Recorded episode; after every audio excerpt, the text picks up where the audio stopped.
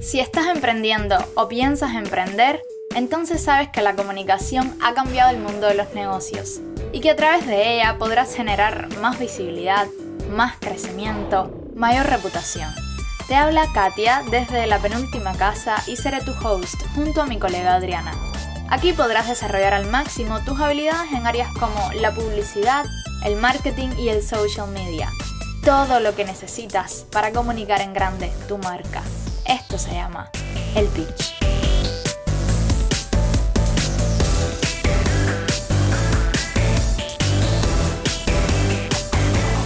Hola, hola pitcher, qué feliz estoy de que haya llegado otra vez el miércoles porque me da la posibilidad de compartir contigo y decirte así bajitico al oído todas las cosas que sobre comunicación y emprendimiento podemos hablar en un país como el nuestro que es Cuba.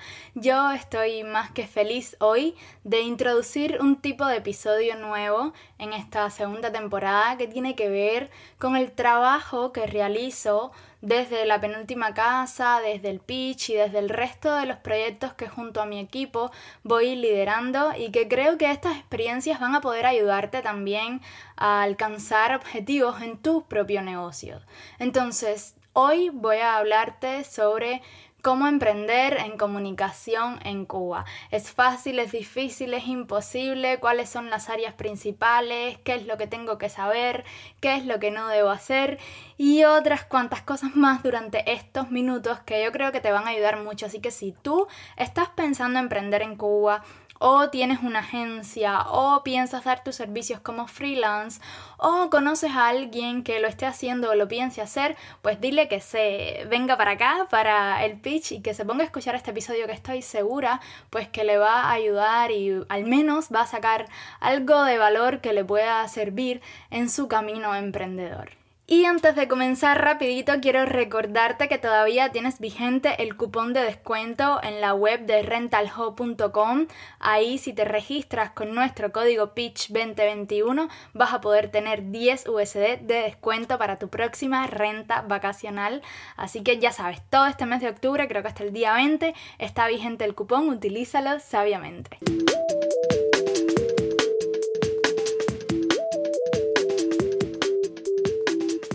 Bueno, comenzamos. Emprender en comunicación en Cuba para mí ha sido todo un desafío.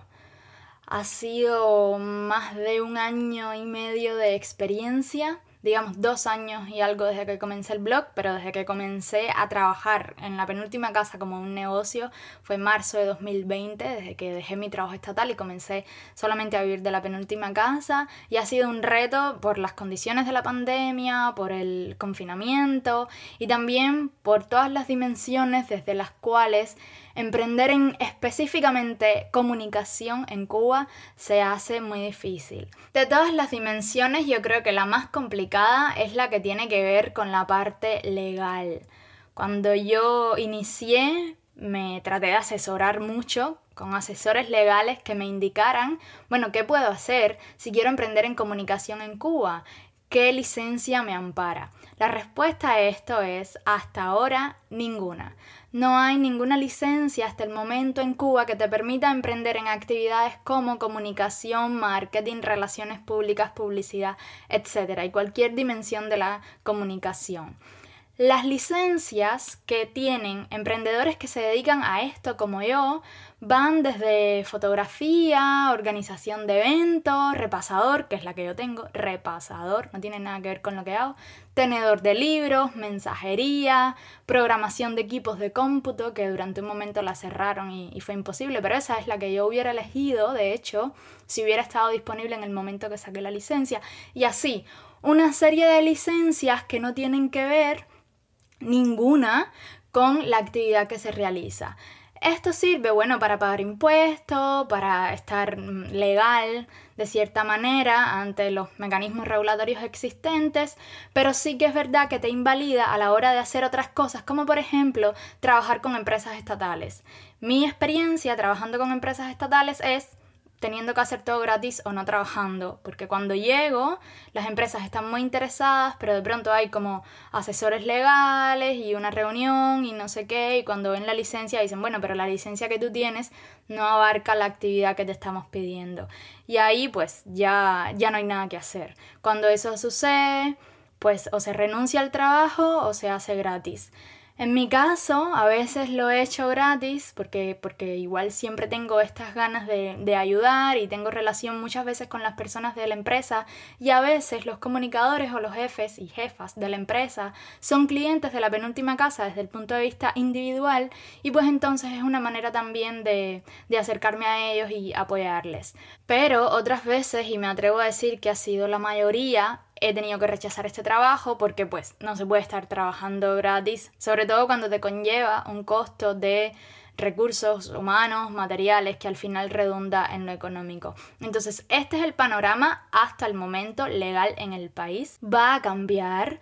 Hay una nueva regulación que lo que hace es dar más margen a determinados tipos de actividades que se van a permitir y eh, me parece a mí que va a ser positivo para las personas que emprendemos en comunicación, pero también lo veíamos precisamente con Rentalho en el episodio anterior. Hay limitaciones que van a persistir. Por ejemplo, dentro de las actividades que no se permitirán con las nuevas regulaciones hasta lo que hay ahora dicho, están la publicidad, las campañas de comercialización, los medios de comunicación y cualquier tipo de periodismo, las publicaciones impresas o digitales, dígase libros, ebooks, revistas, etc., estudios de mercado y encuestas.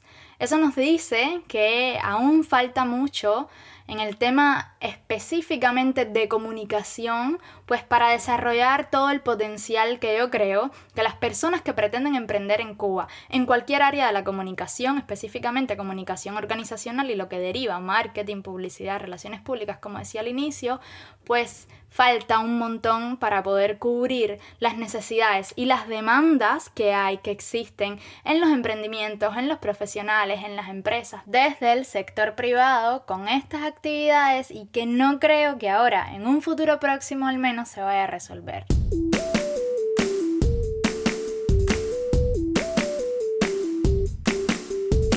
Si bien este es grosso modo el marco legal, yo te recomiendo que lo primero que hagas si quieres emprender en comunicación, sobre todo ahora o cambiar tu licencia y tal, es buscar personas, asesores legales que sepan mejor que yo, que no soy especialista en tema de leyes, sobre el tema legal en Cuba y ver qué tipo de actividad puedes realizar eh, en función de lo que ya estás haciendo o de lo que piensas hacer o de lo que te gusta.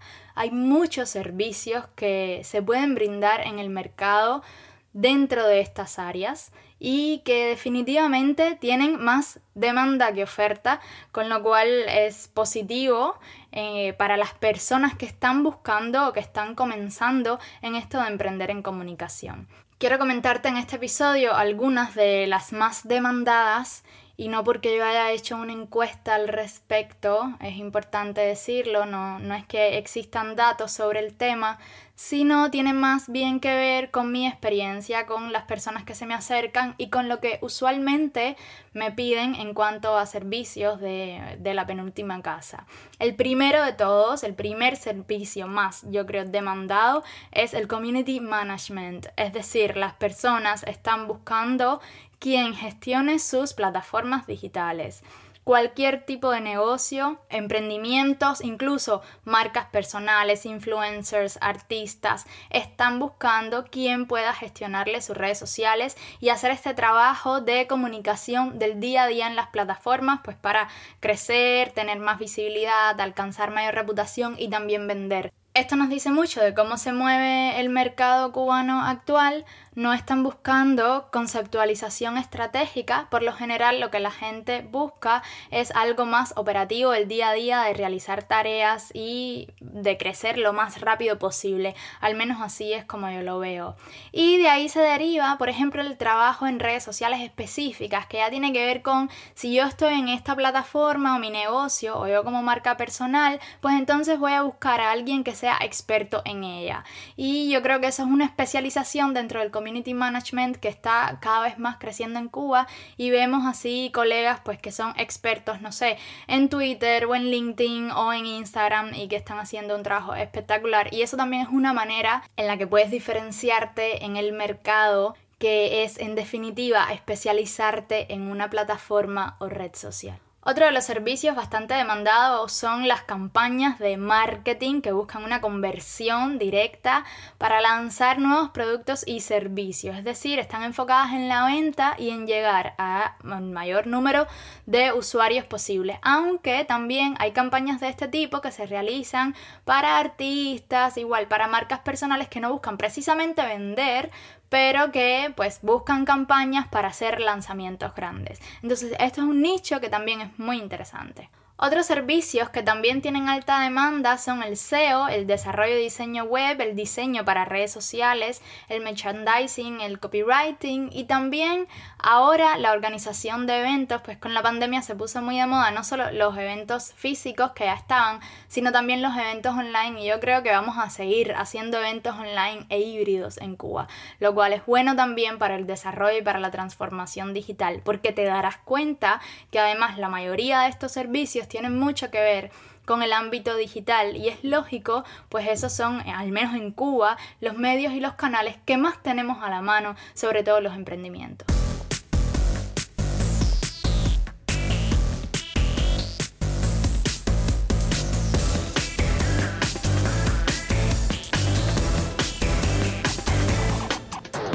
quiero comentarte sobre uno de los emprendimientos que nos estará acompañando este mes. Su nombre es Rental O y quizás los has visto por Instagram. Te animo a que entres a su web rentalho.com porque a mí me sorprendió mucho cuando la encontré. Tienen más de 250 propiedades para rentar, con lo cual, si quieres celebrar una ocasión especial, pasar el día en una piscina, irte a conocer Cuba, desde opciones románticas hasta familiares, rentalho.com te deja explorar entre una variedad disponible y reservar directamente desde su plataforma. Ahí vas a encontrar fotos de los lugares, reseñas de otras personas, precios y filtros para que tú elijas las características que deseas dentro de las propiedades. Así que si vas a tomarte vacaciones, este es un lugar donde puedes encontrar opciones de renta vacacional en Cuba de manera fácil, segura, con atención personalizada y acompañamiento. rentalho.com Seguimos hablando de cómo emprender en comunicación en Cuba y justamente quiero referirme al punto de cómo comunicar tus servicios o productos, porque cuando eres una agencia de comunicación o ofreces este tipo de servicios, todo el mundo se fija en cómo comunicas tú y es una manera de evaluar si en definitiva funciona con ellos o no el hecho de que tú te comuniques bien. Hay muchas maneras de comunicar una agencia o un servicio de comunicación y cualquiera de sus áreas. La penúltima casa, por ejemplo, tiene una esencia educativa y la mayoría de sus servicios van enfocados a eso. Por tanto, nuestra comunicación en las plataformas digitales tiene que ver siempre con la parte de educar a nuestras diferentes audiencias. Pero hay otras agencias que se enfocan más en mostrar el resultado de sus servicios o de sus productos con diferentes clientes. Incluso hay algunas que no hacen un enfoque muy fuerte en las redes, sino que trabajan, digamos, el posicionamiento web y su sitio web como, canal principal de atracción y de conversión de leads. Entonces, todo esto está bien, está perfecto. Al final no hay una fórmula mejor que otra y por lo general lo que hacemos es concentrar los recursos en las actividades que pues nos traen mayor retorno de inversión. Lo que sí debe suceder es que la esencia de tu marca se refleje en las plataformas que tú vayas a elegir utilizar. Ahora, qué plataformas utilizar, por dónde empezar, que eso ya depende de ti. Sí te digo que es fundamental tener un sitio web. El otro día se cayeron tres de las plataformas sociales más importantes, WhatsApp, Instagram y Facebook, pero las personas que estaban vendiendo a través de sus web y que tienen sus web, pues tienen ahí un canal autónomo que no depende de los algoritmos, que está vendiendo y que lo único que puede hacer a través del tiempo es mejorar en posicionamiento, mejorar en autoridad y por tanto pues darle más visibilidad a la agencia y mayor reputación. Entonces sí, para mí un sitio web es un must que, que debes tener, sobre todo si, bueno, vendes servicios de desarrollo web. Y lo otro que para mí es muy importante es contar con una base de datos segmentada las plataformas acá en Cuba no te permiten segmentar al público cubano, no es una región, eso lo he explicado en, otros, en otras ocasiones. Desde Cuba no puedes acceder a las ads y no puedes segmentar dentro de Cuba porque la región no aparece en el mapa, pero tú sí puedes tener una base de datos segmentada por potenciales clientes, clientes de este servicio producto, de aquel y del otro, y así pues conformar un mapa de públicos al que le puedas enviar ofertas, vender y en definitiva poder comunicarte de manera directa con ellos a través de tus plataformas de correo. Yo creo que esos dos elementos son los fundamentales. Ahora, las redes sociales, que son en definitiva canales de distribución, que te van a ayudar también a la visibilidad, al alcance y tal, las más populares en Cuba son Facebook, Instagram, Twitter, YouTube, Telegram, LinkedIn, más o menos por ahí.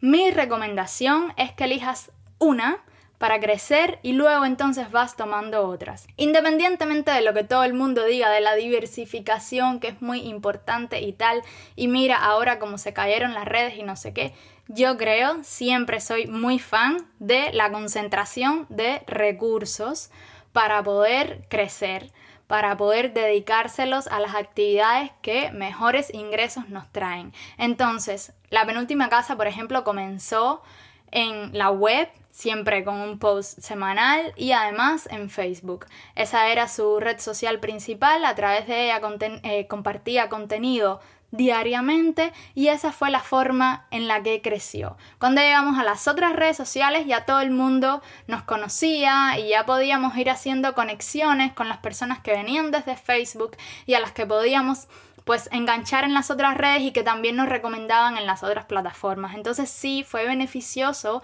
pues que tuviéramos primero una y luego entonces nos decidiéramos a explorar las demás y a diversificar, pero solo después de un tiempo. Así que mi recomendación es esa, igual ya te digo, depende de ti, las plataformas, aunque siempre sitio web y base de datos son fundamentales.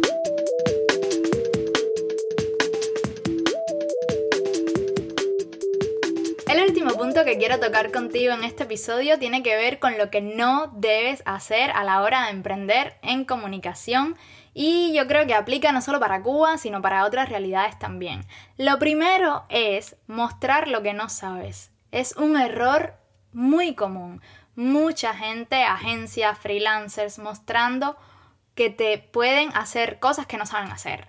Y eso es fatal. Primero, porque baja mucho tu credibilidad y tu prestigio si de pronto dices que sabes hacer algo cuando en realidad no puedes hacerlo. Segundo, porque cuando venga alguien y quiera pedirte ese servicio, pues tienes dos opciones. O dices que no porque no lo haces, porque no sabes, o lo haces y hay una gran posibilidad de que te salga mal, pues porque no sabes cómo hacerlo. Entonces yo creo que eso es básico. No podemos decir, por ejemplo, te ayudo a conseguir un millón de seguidores en tres meses si esa promesa no podemos cumplirla. Entonces es deshonesto, está mal y además disminuye nuestro valor y la reputación de nuestra marca, que en definitiva es el activo intangible más importante y más valioso de una agencia, de una empresa, de un emprendimiento, sea de comunicación o no.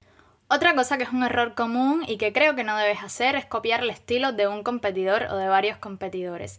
Inspirarse está muy bien y es algo natural, pero yo te recomiendo que para tu emprendimiento en comunicación, para definir su estilo, primero sepas de qué va su personalidad y eso es algo que es un trabajo interno y que va más allá del online. Es un trabajo primero que todo fuera de las plataformas digitales y luego lo que vas a hacer es trasladar esa personalidad de tu marca a las plataformas online.